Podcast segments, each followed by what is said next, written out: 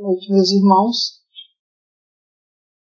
É, hoje, estudo do livro dos Espíritos, vamos falar um pouco sobre sonambulismo, que está no capítulo 8 do livro dos Espíritos, na segunda parte, intitulado Da Emancipação da Alma. Mas antes, vamos ver uma página do livro Vinha de Luz, pelo Espírito Emmanuel, psicografia de Francisco Cândido Xavier, a lição 25, apliquemo-nos.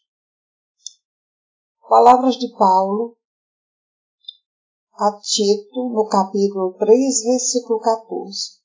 E os nossos aprendam também a aplicar-se às boas obras nas coisas necessárias para que não sejam infrutuosos. Emmanuel comenta. É preciso crer na bondade, todavia é indispensável movimentarmos com ela no serviço da elevação. É necessário guardar a fé, contudo, se não a testemunhamos nos trabalhos de cada dia, permaneceremos na velha superfície do palavrão. Claro que todos devemos aprender o caminho da iluminação Entretanto, se nos não dispomos a palmeá-lo, não passaremos à atitude verbalista. Há no Espiritismo cristão palpitantes problemas para os discípulos de todas as situações. É muito importante o conhecimento do bem, mas que não esqueçamos as boas obras. É justo se nos dilate a esperança diante do futuro à frente da sublimidade dos outros mundos em glorioso porvir. Mas não olvidemos os pequeninos deveres da hora que passa. De outro modo, seríamos legiões de servidores incapazes de trabalhar belas figuras na vitrina das ideias, sem qualquer valor na vida prática. A natureza costuma apresentar lindas árvores que se cobrem de flores e jamais frutificam. O céu, por vezes, mostra nuvens que prometem chuva e se desfazem sem qualquer benefício à terra sedenta. As escolas, as escolas religiosas, igualmente revelam grande número de demonstrações dessa ordem. São os crentes promissores e infrutuosos que a todos iludem pelo aspecto brilhante. Dia virá, porém, no qual se certificarão de que é sempre melhor fazer para ensinar depois que ensinar sempre sem fazer nunca. Emmanuel. Querido Mestre Jesus, Deus Pai de infinita bondade aqui, Senhor, estamos mais uma vez rogando a Tua presença em nossos corações e nossas mentes, através desses espíritos bondosos e abnegados da casa de Abel Sebastião de Almeida, para que nos intuam, Senhor, e nos apoiem nesse momento a todos que aqui nos encontramos, através da Rádio Abel, para aprendermos um pouquinho mais, Senhor, da lei de Deus, para caminharmos com mais segurança. Que o teu amor nos envolva e ampare, graças a Deus. Meus irmãos, como nós falamos, nós vamos dissertar um pouco através do Livro dos Espíritos, da Emancipação da Alma, sobre é, o sonambulismo. É, nós vamos ver o seguinte: esse capítulo, que é o capítulo 8, que está na sua segunda parte, ele tem os seguintes itens o sono e os sonhos. 1. Um. 2. Visitas espíritas entre pessoas vivas. 3. Transmissão oculta do pensamento. 4. Letargia, catalepsia, mortes aparentes. 5. Sonambulismo. 6. Êxtase. 7. Dupla vista. 8. O resumo teórico sobre o sonambulismo, êxtase e a dupla vista. Todos esses fenômenos é, são inerentes ao homem né, e são chamados de fenômenos é, anímicos, né? porque eles são de duas naturezas. Fenômenos psíquicos podem ser anímicos e mediúnicos. Os fenômenos anímicos, eles são, podem ser naturais ou podem ser provocados. Isso é, magnético ou natural.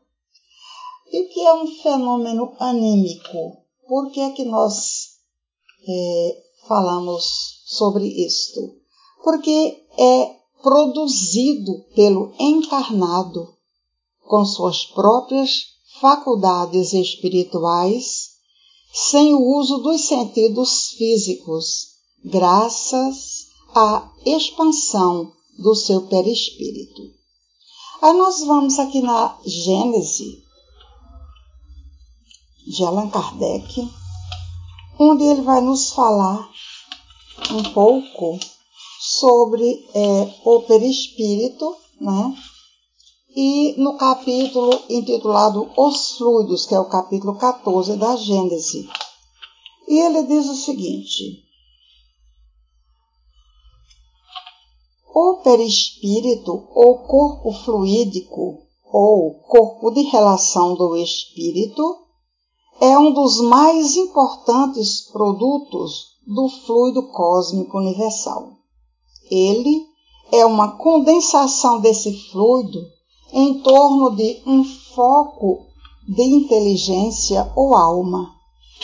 Já vimos que o corpo carnal também tem sua origem nesse mesmo fluido transformado e condensado em matéria tangível.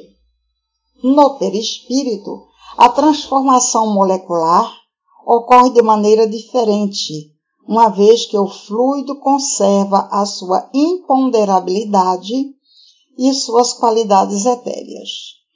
O corpo perispiritual e o corpo carnal têm assim a sua origem no mesmo elemento primitivo. Ambos são matéria, ainda que sob dois aspectos diferentes. Aí aqui no item 22, é, falando sobre a explicação de alguns fatos considerados sobrenaturais, Kardec diz: O perispírito é o traço de união entre a vida corporal e a vida espiritual. É por ele que o espírito encarnado está em contínuo contato com os desencarnados. É por ele, enfim, que ocorrem com o homem fenômenos especiais que não têm sua origem na matéria tangível e que, por essa razão, parecem sobrenaturais. É nas propriedades e nas irradiações do fluido perispiritual que se deve procurar a causa da dupla vista ou vista espiritual, que também se pode chamar de vista psíquica, da qual muitas pessoas são dotadas, muitas vezes a contragosto, assim como da vista sonambúlica. O perispírito é o órgão sensitivo do espírito. É por seu intermédio que o espírito encarnado tem a percepção das coisas espirituais que escapam aos, aos sentidos carnais. Pelos órgãos do corpo, a visão, a audição e as diversas sensações são localizadas e limitadas à percepção das coisas materiais os demais sentidos do corpo físico são tato, olfato e paladar. Pelo sentido espiritual, elas são generalizadas. O espírito vê e ouve e sente por todo o seu ser e o que se encontra na esfera da irradiação do seu fluido perispiritual. No homem, esses fenômenos são a manifestação da vida espiritual. É a alma que atua fora do organismo na dupla vista ou percepção pelo sentido espiritual, ele não vê pelos olhos do corpo, embora muitas vezes, por hábito, ele os dirija em direção ao ponto que chama a sua atenção. Ele vê pelos olhos da alma, e a prova disso é que vê tudo também com os olhos fechados. E além do alcance da sua visão. Ainda que durante a vida o espírito se encontre preso ao corpo pelo perispírito, ele não se acha tão escravizado que não possa alongar sua corrente e transportar-se para longe, seja sobre a terra, seja sobre qualquer outro ponto do espaço. É com desgosto que o espírito está ligado ao seu corpo, porque sua vida normal é a liberdade, enquanto que a vida corpórea é a do servo preso à gleba da terra. O espírito, portanto, sente-se feliz em deixar o corpo, como o pássaro em sair da gaiola. Ele aproveita todas as ocasiões para se libertar dele, fazendo uso de todos os instantes em que a sua presença não é necessária à vida de relação. Ocorre então o fenômeno designado sob o nome de emancipação da alma, que acontece sempre durante o sono, todas as vezes que o corpo repousa e que os sentidos ficam inativos e o espírito se desprende. Aí ele manda que a gente vá para o livro dos Espíritos, a segunda parte, o capítulo 8, que é exatamente aquele que nós vamos é, ler e estudar um pouco, né? Ele continua dizendo: nesses momentos o espírito vive a vida espiritual, enquanto que o corpo vive a vida vegetativa. Ele fica em parte no estado em que ficará após a morte. O espírito percorre o espaço, conversa com seus amigos e outros espíritos livres ou encarnados como ele. O laço fluídico que o prende ao corpo só é definitivamente rompido com a morte. A separação completa só ocorre com a extinção absoluta da atividade do princípio vital.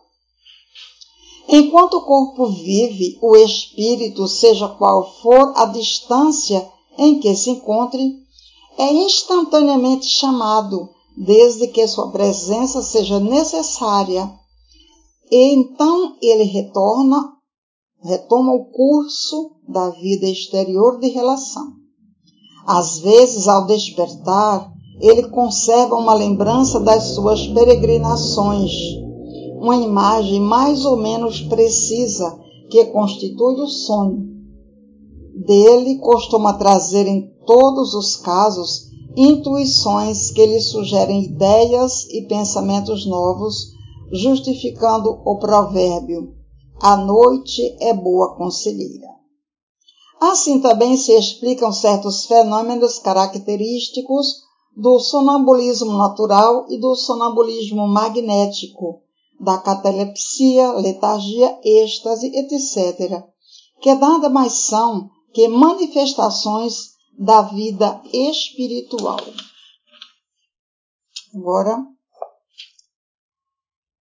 vamos voltar aqui ao livro dos Espíritos, né? Para que a gente possa também perceber que o fenômeno anímico é, um, é produzido pelo espírito encarnado, com suas próprias faculdades espirituais, sem uso dos sentidos físicos, graças à expansão do seu perispírito. Mas nós temos outros, é, outros fenômenos também que estão incluídos nessa mesma categoria, né? Temos a telepatia, temos a clarividência, clareaudiência, temos a ação sobre a matéria, temos a ideoplastia, a precognição, retrocognição, o animismo, né?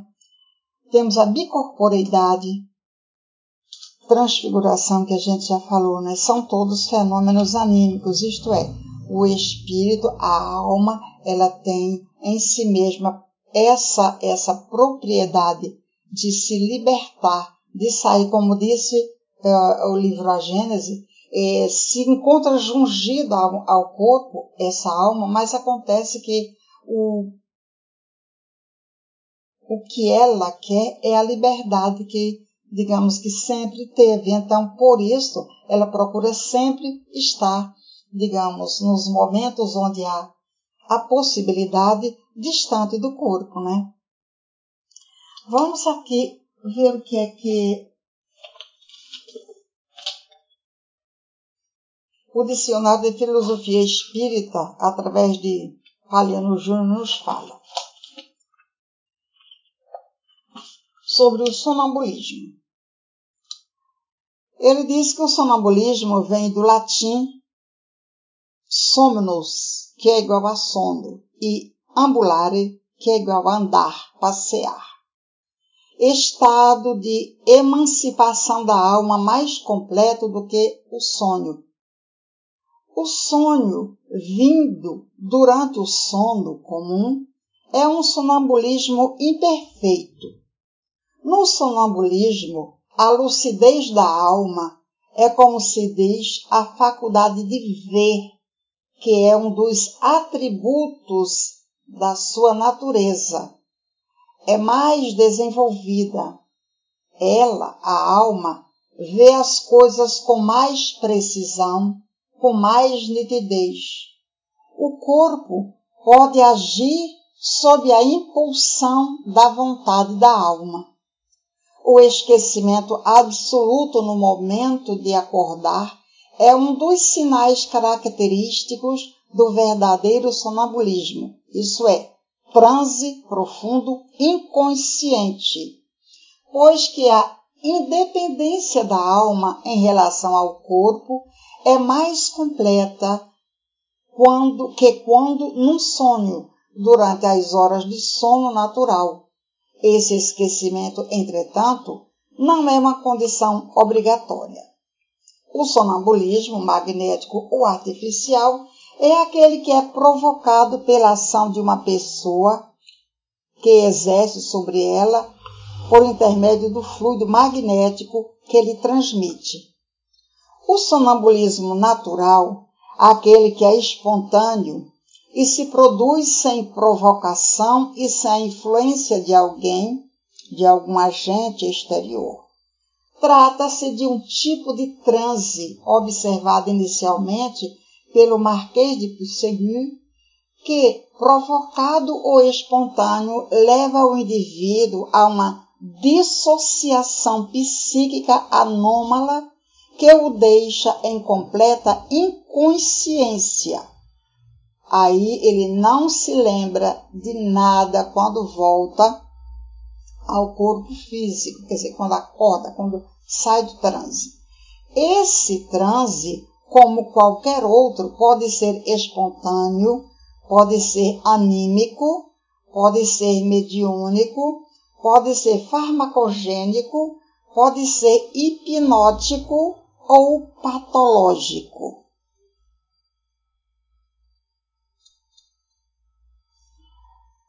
E ele vai nos falar aqui sobre o fenômeno mediúnico de psicodissociação. Ele fala: 1. Um, o sonambulismo. 2. O êxtase. 3. O desdobramento.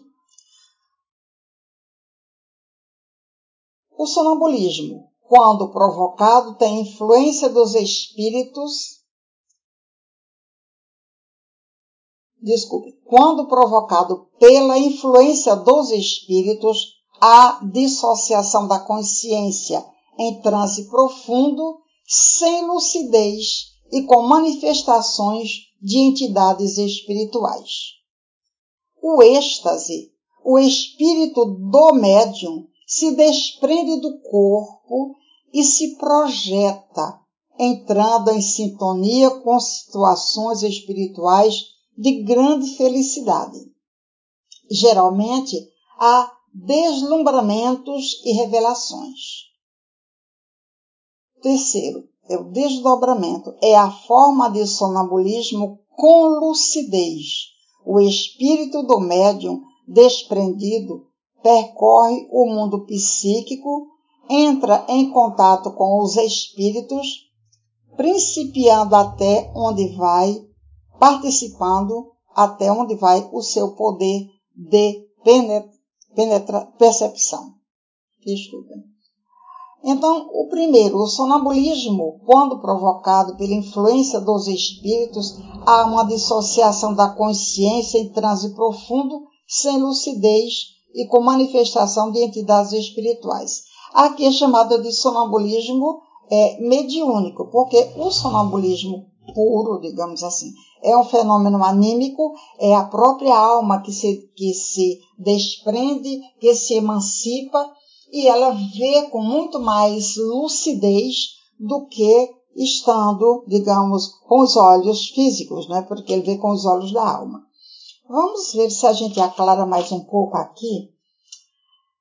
É, nós temos aqui no livro, estudando o livro dos médiuns pelo projeto Manuel Filomeno de Miranda, e eles dizem o seguinte: sobre é, os médiuns sonambúlicos. O sonambulismo é um estado de independência da alma em relação à matéria. O espírito, mais livre, acessa o conhecimento que tem em si arquivado ou visualiza e entende melhor a realidade que está em sua volta ou no lugar para onde sua alma se deslocou.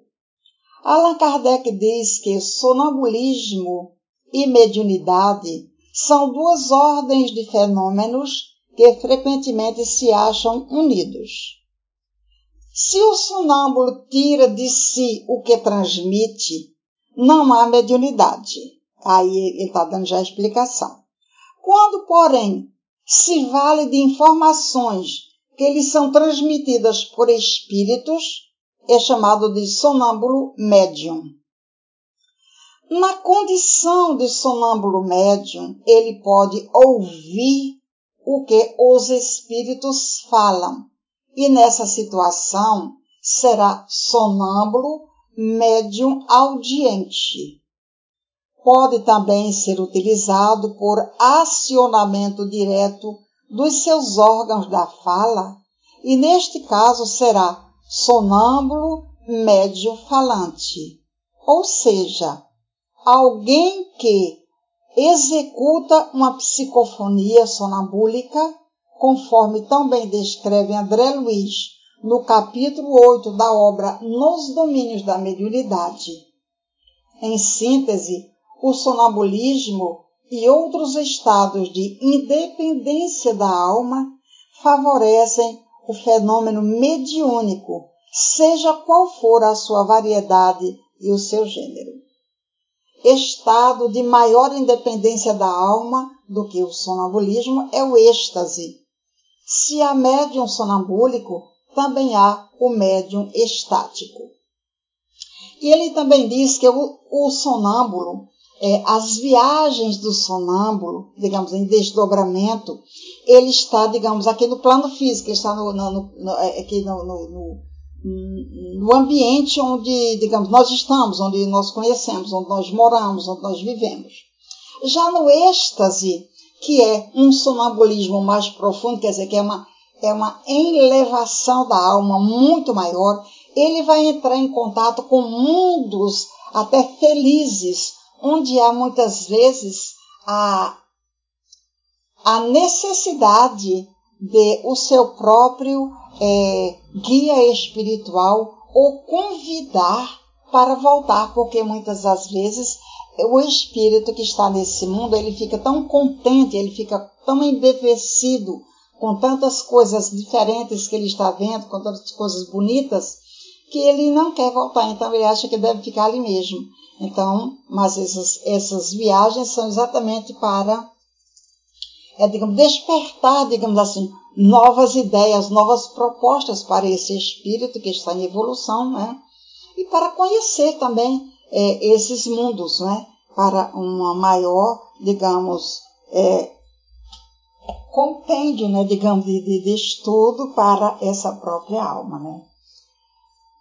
Já no livro dos médiuns, na questão 172, ele diz o seguinte: não é muito diferente do que falou é, o projeto Manuel Filomeno de Miranda. Eles, o sonambulismo pode ser considerado como uma variedade da faculdade medianímica, ou melhor dizendo, são duas ordens de fenômenos que se encontram com muita frequência é, reunidas. O sonâmbulo que age sobre a influência do seu próprio espírito é sua alma que nos momentos de emancipação vê, ouve e percebe fora do limite dos sentidos em que se, o que ele expressa. Áureo em si mesmo, suas ideias são em geral mais justas do que no estado normal. Seus conhecimentos mais extensos, porque sua alma está livre, numa palavra, ele vive por antecipação a vida dos espíritos. O médium, ao contrário, é um instrumento de uma inteligência estranha. Ele é passivo e o que ele diz não vem absolutamente dele. Em resumo, o sonâmbulo exprime seu próprio pensamento e o médium exprime o de um outro espírito. Mas o espírito que se comunica com o médium comum pode muito bem fazê-lo também com um sonâmbulo. Muitas vezes, até o estado de emancipação da alma durante o sonambulismo torna essa comunicação mais fácil. Muitos sonâmbulos veem perfeitamente os espíritos e os descrevem com tamanha precisão quanto os médios videntes. Eles podem conversar com eles e nos transmitir seus, seu pensamento.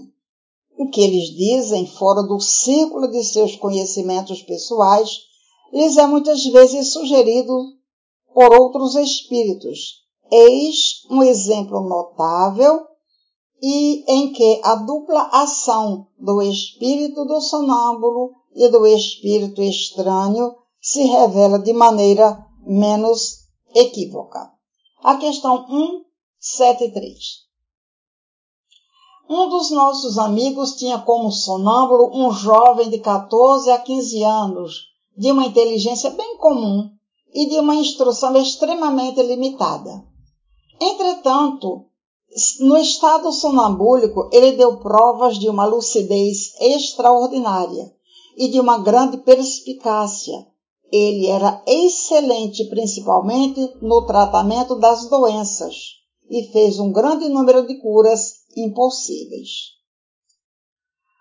Um dia, quando dava uma consulta a um doente cujo mal descreveu como, com perfeita exatidão, não basta, disse-lhe, trata-se agora de indicar o remédio. Não posso, respondeu. Meu anjo doutor não está aqui. O que entendeis por vosso anjo doutor? O que me dita os remédios. Não sois vós, portanto, que vedes os remédios?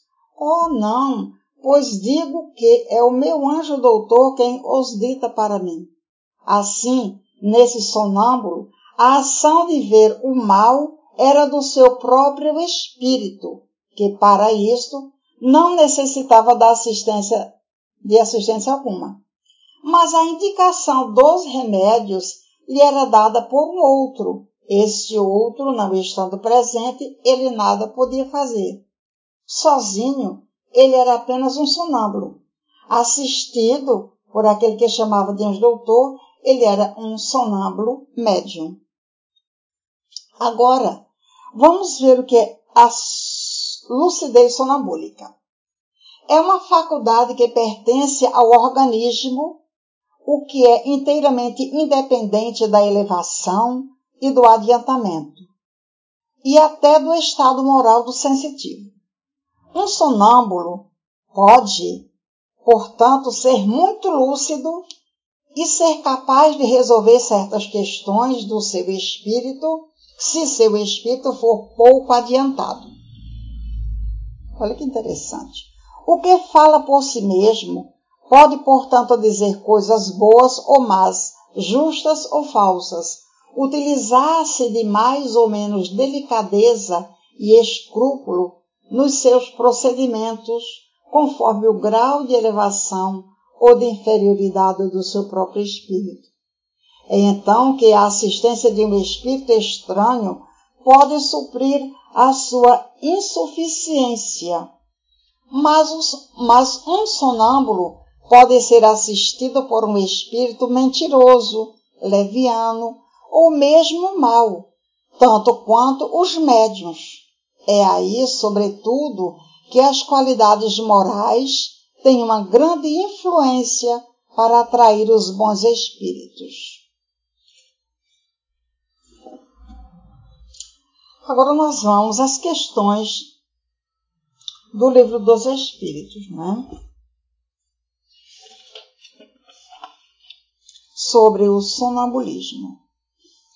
Nós temos também é, sobre o sonambulismo é, matéria bastante interessante é, no livro Nos Domínios da Mediunidade, de André Luiz Francisco Cândido Xavier, nos capítulos 8, 9 e 10. Quem tiver interesse, vai lá nos Domínios da Mediunidade, é, vai encontrar uma matéria bastante interessante sobre o sonambulismo, né?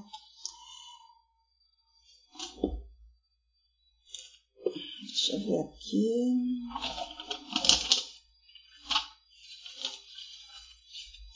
Vamos lá. A questão 425. Kardec pergunta: O sonambulismo natural tem alguma relação com os sonhos? Como explicá-los? Explicá-lo. A resposta é: um estado de independência do espírito mais completo do que no sonho. Estado em que maior amplitude adquirem suas faculdades. A alma, então, a alma tem então percepções de que não dispõe no sonho, que é o estado de sonambulismo imperfeito, que a gente já falou através do livro anterior. No sonambulismo, o espírito está na posse plena de si mesmo. Os órgãos materiais, achando-se de certa forma em estado de catalepsia. Essa, a catalepsia, a catalepsia foi estudada semana passada.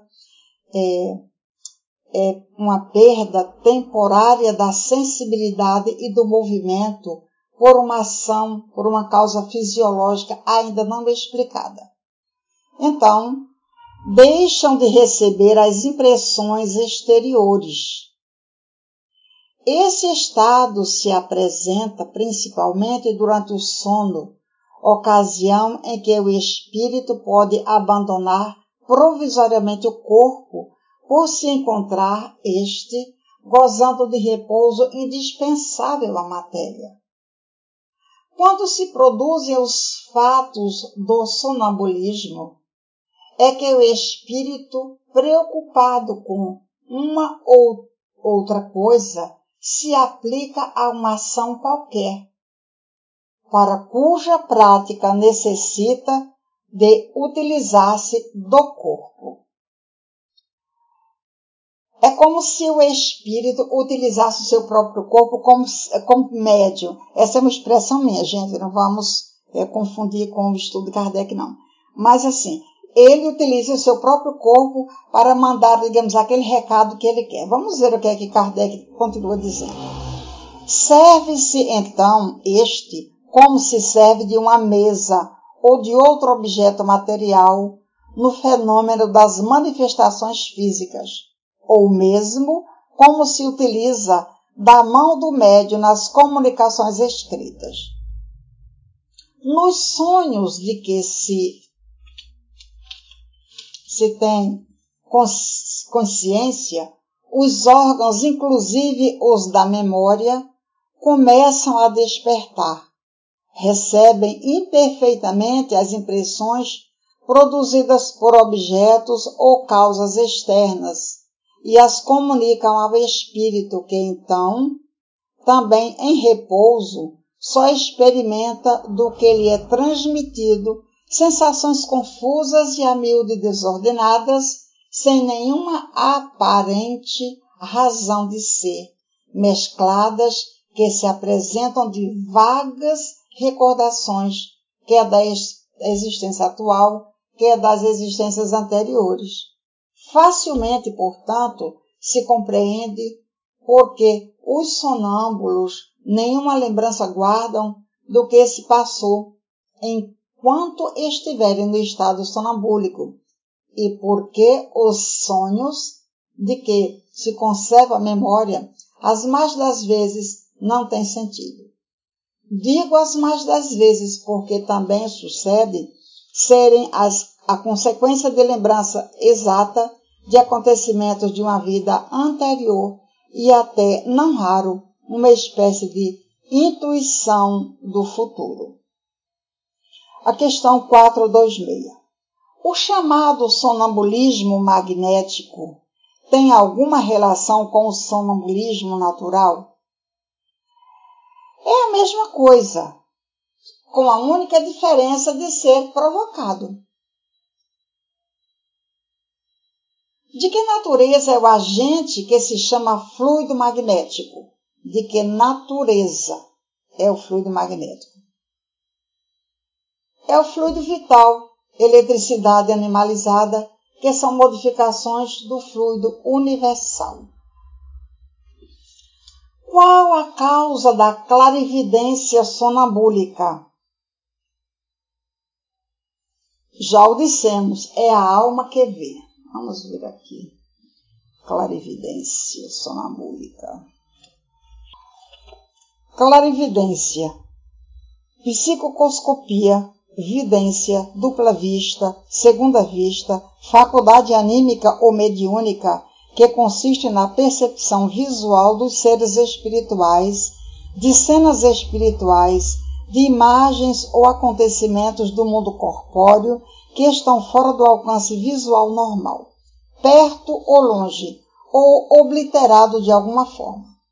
A clarividência é, na maioria das vezes, resultado de um transe parcial, consciente ou não, nesse caso, sonambúlico, quando as regiões sensoriais de referência do cérebro estão dissociadas, lembra que a gente já falou isso, ou em baixa tensão psíquica.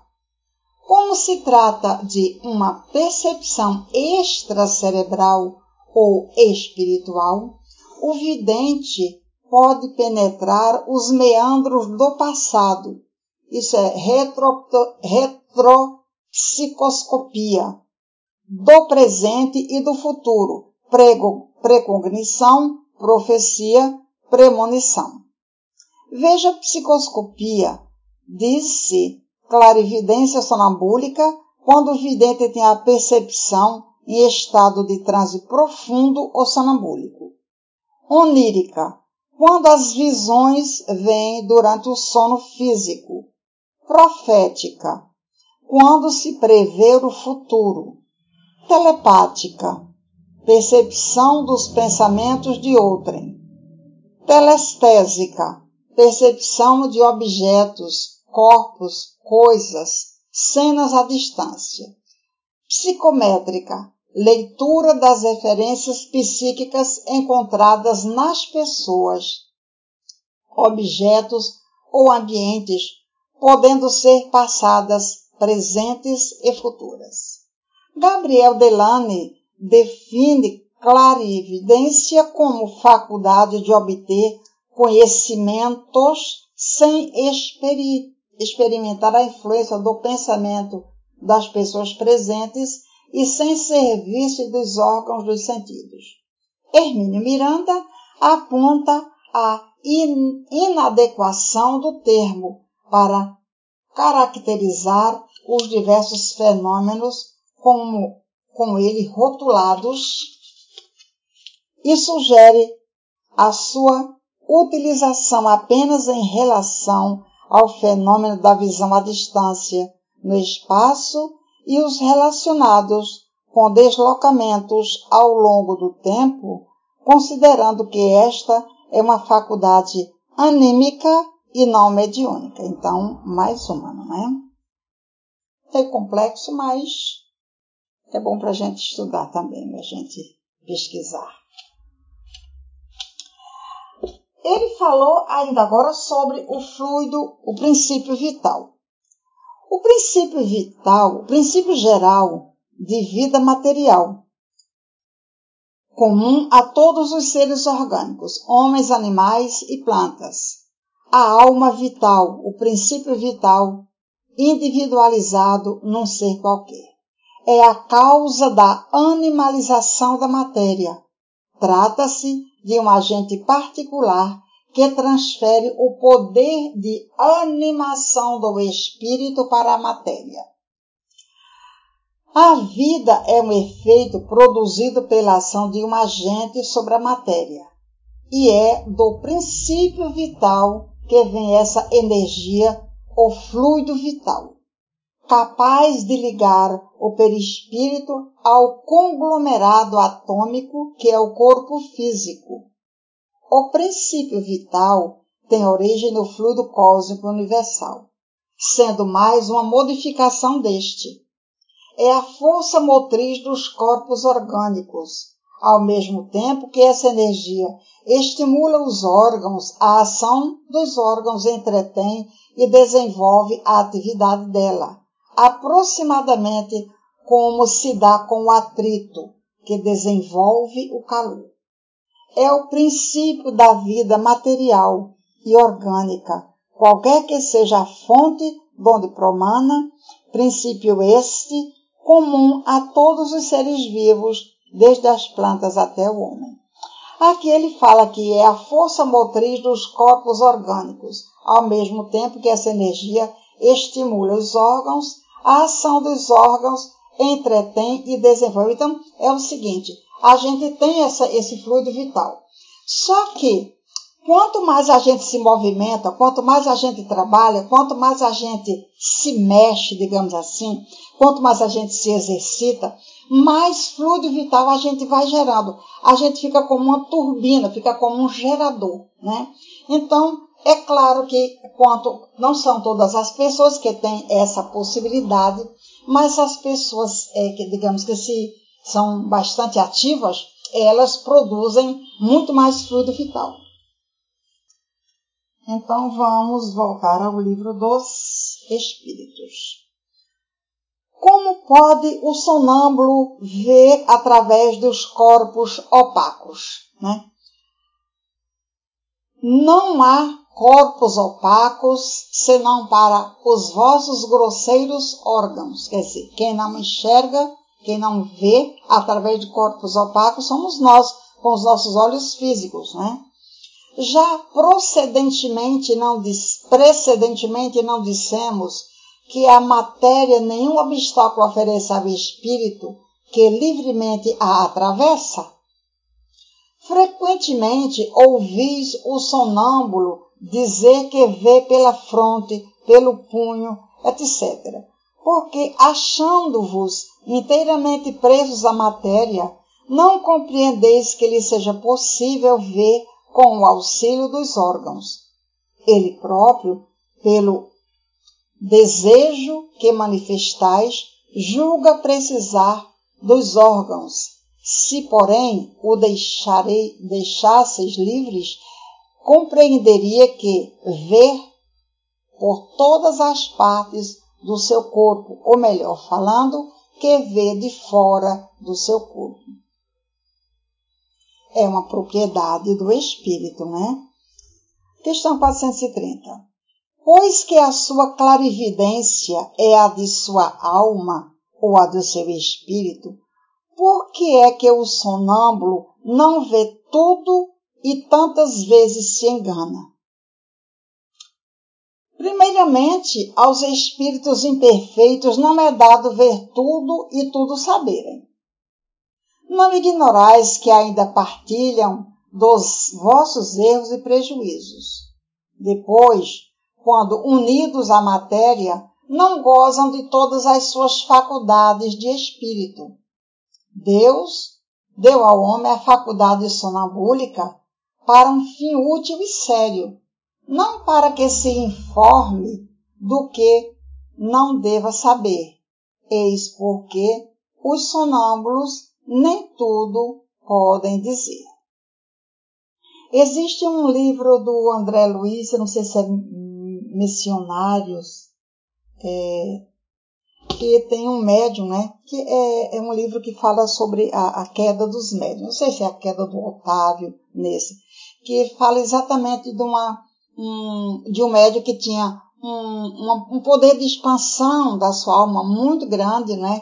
E ele saía do corpo através da emancipação e ao invés de dirigir esse seu, essas suas viagens para coisas, digamos, lógicas, para coisas boas, para coisas proveitosas, ele começou a fazer, é, digamos, é, querer saber da vida das, das, das pessoas, daqueles que ele encontrava. Então ele começou a fazer, digamos assim, pesquisas negativas na vida das pessoas.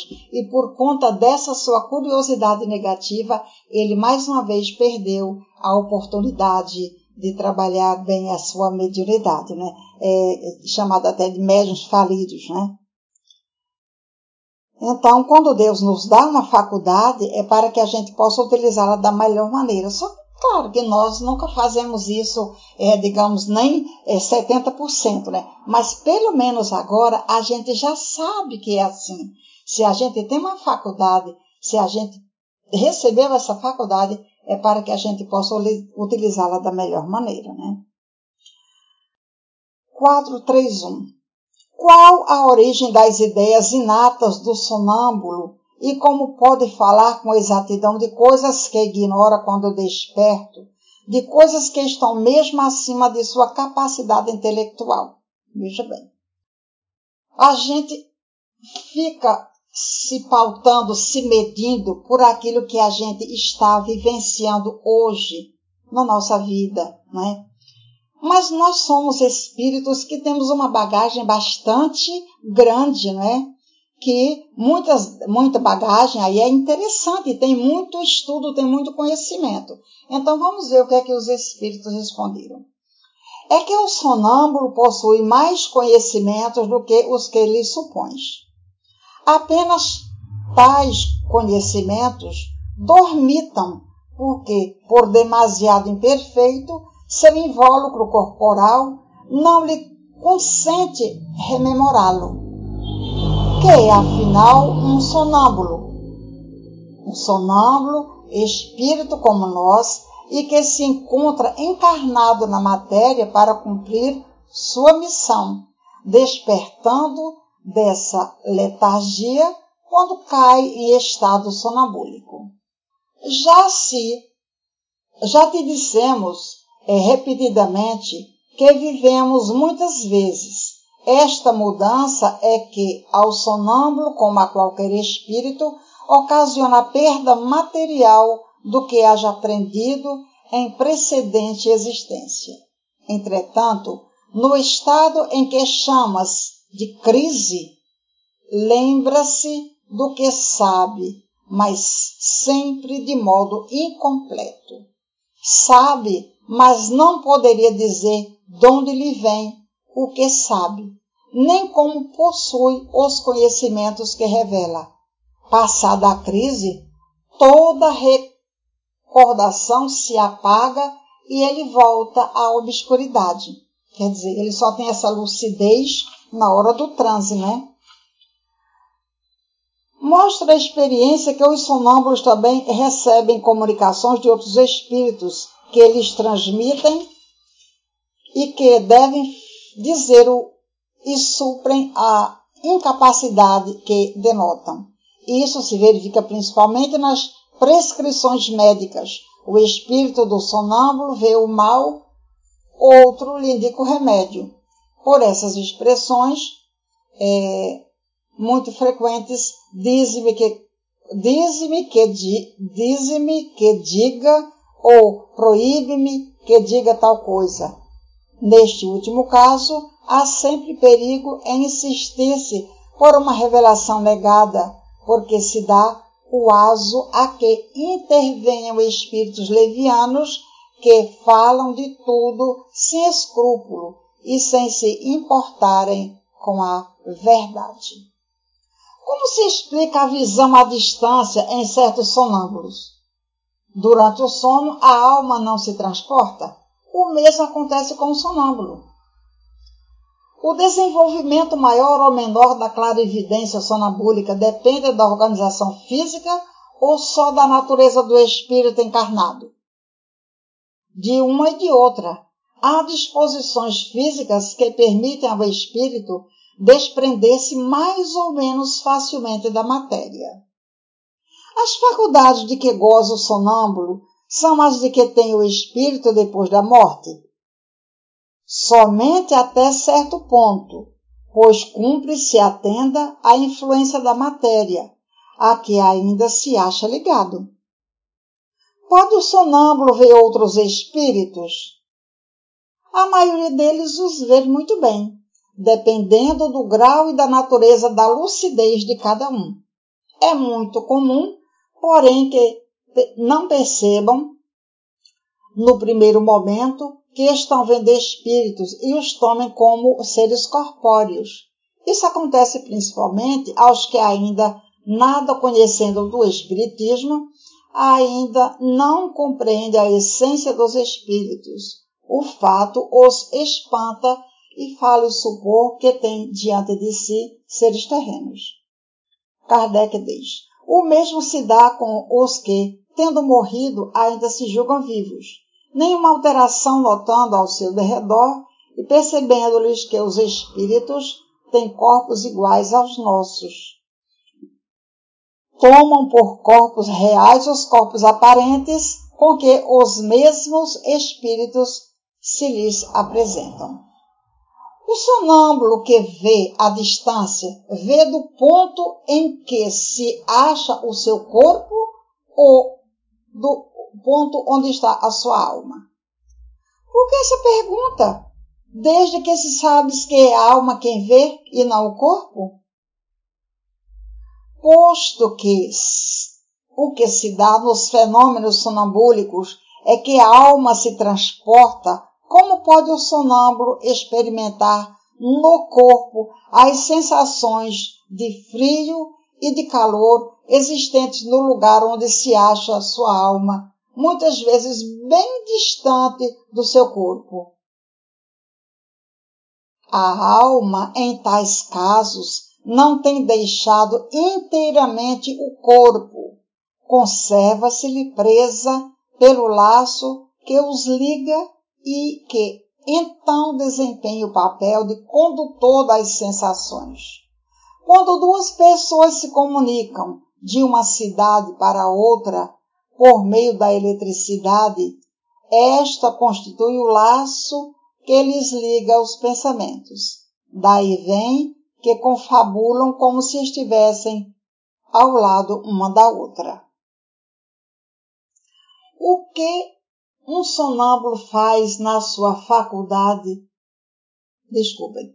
O uso que um sonâmbulo faz da sua faculdade influi no estado do seu espírito depois da morte? Muito! Como o bom ou mau uso que o homem faz de todas as faculdades com que o dotou. Então, é aquilo que a gente falou ainda agora, né? É todas essas faculdades que a gente recebe, elas foram dadas por Deus para o nosso bem. Deus só faz coisas boas e só nos deu coisas boas. A gente é que deturpa, a gente é que estraga, né? Mas ainda bem que nós temos Jesus que veio é, para servir de guia e modelo para a humanidade, né? Deixou um roteiro maravilhoso e a gente precisa é se inteirar desse roteiro a cada dia para que a gente possa segui-lo, né? E que a gente possa fazer o melhor uso das nossas, das nossas faculdades, né? Para que a gente possa também é, adquirir para nós mesmos a felicidade que o mundo comporta, porque nós só temos aquilo que nós damos. Então, se nós queremos ter tranquilidade, se nós queremos ter saúde física, mental e espiritual, a gente tem que dar o melhor para o outro, né?